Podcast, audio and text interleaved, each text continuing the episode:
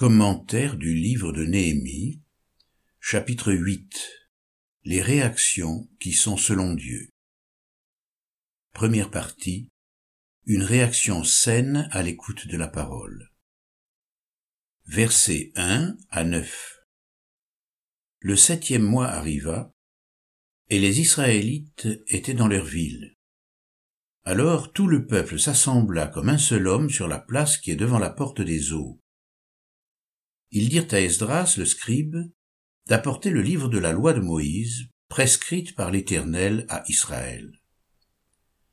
Le sacrificateur Esdras apporta la loi devant l'assemblée, composée d'hommes et de femmes, et de tous ceux qui comprenaient ce qu'ils entendaient.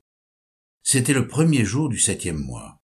Il lut dans le livre depuis le matin jusqu'au milieu du jour, devant la place qui est en face de la porte des eaux, en présence des hommes, des femmes et de ceux qui comprenaient.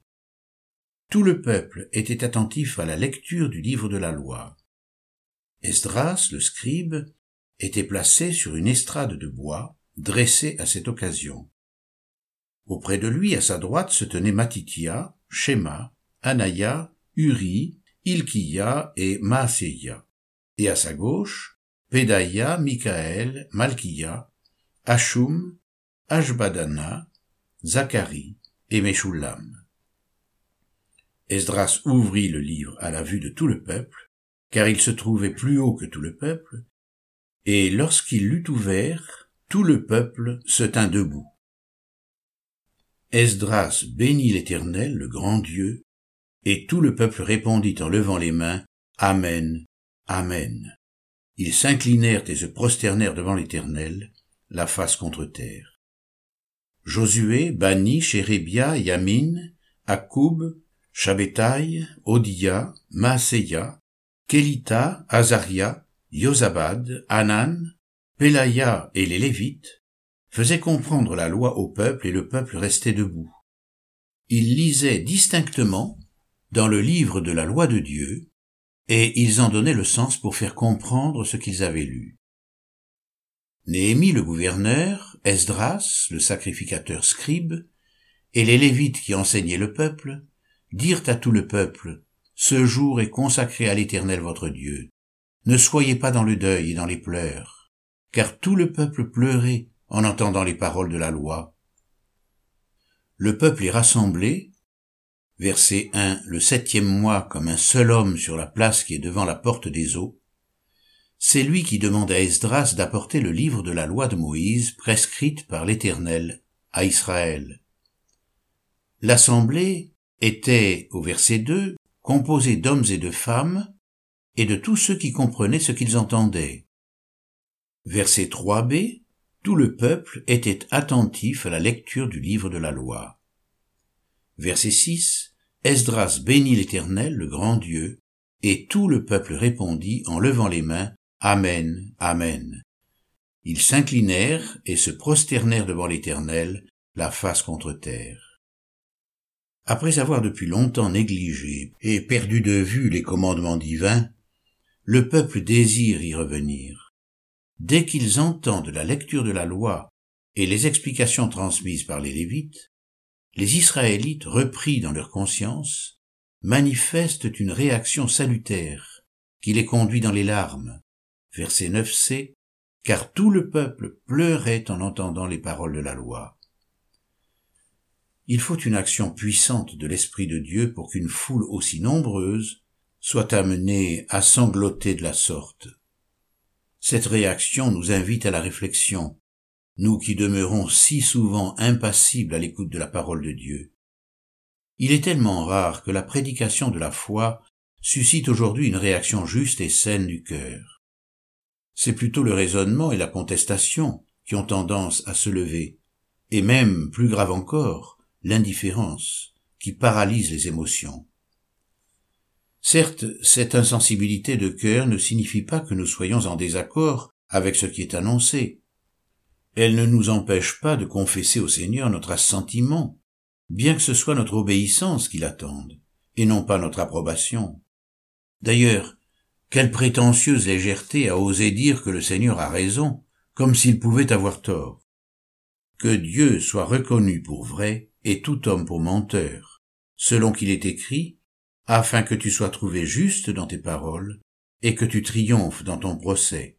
Romains chapitre 3 verset 4. S'il peut être légitime de douter de la parole des hommes, et par conséquent de l'approuver lorsqu'elle doit l'être, il n'en va pas de même pour la parole de Dieu.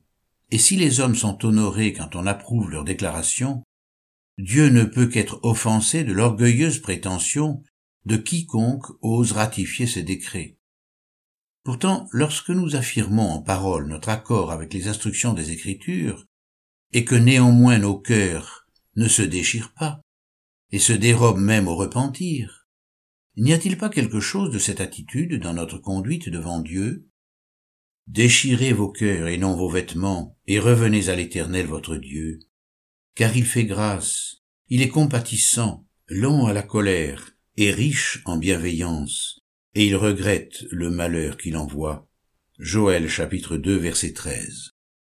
Mais le repentir se dérobe à mes regards. Osée chapitre 13 verset 14. Si la tristesse que nous connaissons n'est pas celle qui caractérise la repentance biblique, selon Jacques chapitre 4 verset 9, reconnaissez votre misère, menez deuil, pleurez, que votre rire se change en deuil et votre joie en tristesse. Alors elle risque bien d'être plutôt cette tristesse du monde qui conduit dans la mort, et qui se manifeste par la déprime, par un sentiment d'échec et d'insuffisance. Je me réjouis à cette heure, non pas de ce que vous avez été attristé, mais de ce que votre tristesse vous a à la repentance, car vous avez été attristé selon Dieu, si bien que vous n'avez subi de notre part aucun dommage. En effet, la tristesse, selon Dieu, produit une repentance qui mène au salut, et que l'on ne regrette pas, tandis que la tristesse du monde produit la mort. 2 Corinthiens chapitre 7 versets 9 et 10. En réalité, on peut être entraîné, par orgueil, à vouloir atteindre des sommets spirituels si inaccessibles que l'on finit par s'y épuiser et par baisser les bras de lassitude. C'est ainsi que l'Église elle-même peut en venir à sombrer dans le découragement et être finalement entraînée dans la désobéissance. Dans le domaine profane, aucune cure psychanalytique ne porte de fruits tant que le patient n'a pas été conduit dans ses retranchements et qu'une émotion ne s'est pas manifestée au moment de la prise de conscience de son problème. Il en est de même dans le domaine spirituel. L'écriture invite l'homme à reconnaître la plaie de son cœur. 1 Roi chapitre 8 verset 38. Tout pasteur consciencieux n'ignore pas que si sa prédication n'a pas conduit les cœurs à être vivement touchés, comme le furent les gens de la foule à la prédication de Pierre lors de la première Pentecôte, selon Actes chapitre 2 verset 37, l'œuvre de l'Esprit est absente. On oppose en général l'argument selon lequel les hommes d'autrefois ne s'abaissaient pas à pleurer. Les larmes ne seraient-elles que l'apanage du sexe dit plus faible? C'est plutôt par orgueil et pour avoir fermé nos cœurs à toute sensibilité que nous en venons à considérer les larmes comme superflues. Les hommes de la Bible se soulageaient de leurs souffrances en déversant un flot de larmes. Je m'épuise à force de gémir. Chaque nuit je baigne ma couche de mes pleurs. J'arrose mon lit de mes larmes. Psaume 6, verset 7. Pendant qu'Esdras, pleurant et effondré devant la maison de Dieu, faisait cette prière et cette confession, une assemblée très nombreuse de gens d'Israël, hommes, femmes et enfants, s'était réunie auprès de lui et le peuple répandait d'abondantes larmes. Esdras chapitre 10 verset 1. On peut lire aussi 2 Samuel 13 verset 36, Psaume 42 verset 4, Jérémie chapitre 8 verset 23, Actes chapitre 20 verset 19, 2 Timothée chapitre 1 verset 4, Hébreux chapitre 5 verset 7, etc. C'est celui qui est réellement affligé dans son cœur qui expérimente la consolation. Les sacrifices agréables à Dieu, c'est un esprit brisé, un cœur brisé et contrit. Ô Dieu, tu ne le dédaignes pas. Psaume 51, verset 19. L'Éternel est près de ceux qui ont le cœur brisé, et il sauve ceux qui ont l'esprit dans l'abattement. Psaume 34, verset 19. On peut lire aussi 2 Rois chapitre 20, verset 5, Psaume 126, verset 5, Psaume 147, verset 3, Ésaïe chapitre 25, verset 8. La parole de Dieu a cette propriété de susciter en nous de l'émoi. Lorsque les disciples d'Emmaüs ont reconnu Jésus, ils se dirent l'un à l'autre, Notre cœur ne brûlait-il pas au-dedans de nous lorsqu'il nous parlait en chemin et nous expliquait les Écritures? Luc chapitre 24, verset 32. Dieu annonça à Moïse qu'il circoncirait le cœur d'Israël, Deutéronome 30, verset 6, et par la bouche de Jérémie, il rappela en ces termes l'efficacité de sa parole. Ma parole n'est-elle pas comme un feu, oracle de l'Éternel, et comme un marteau qui fait éclater le roc? Jérémie chapitre 23 verset 29.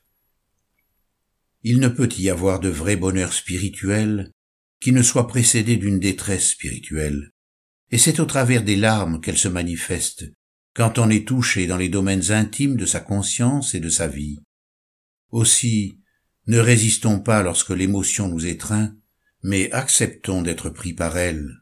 Elle est salutaire pour l'âme.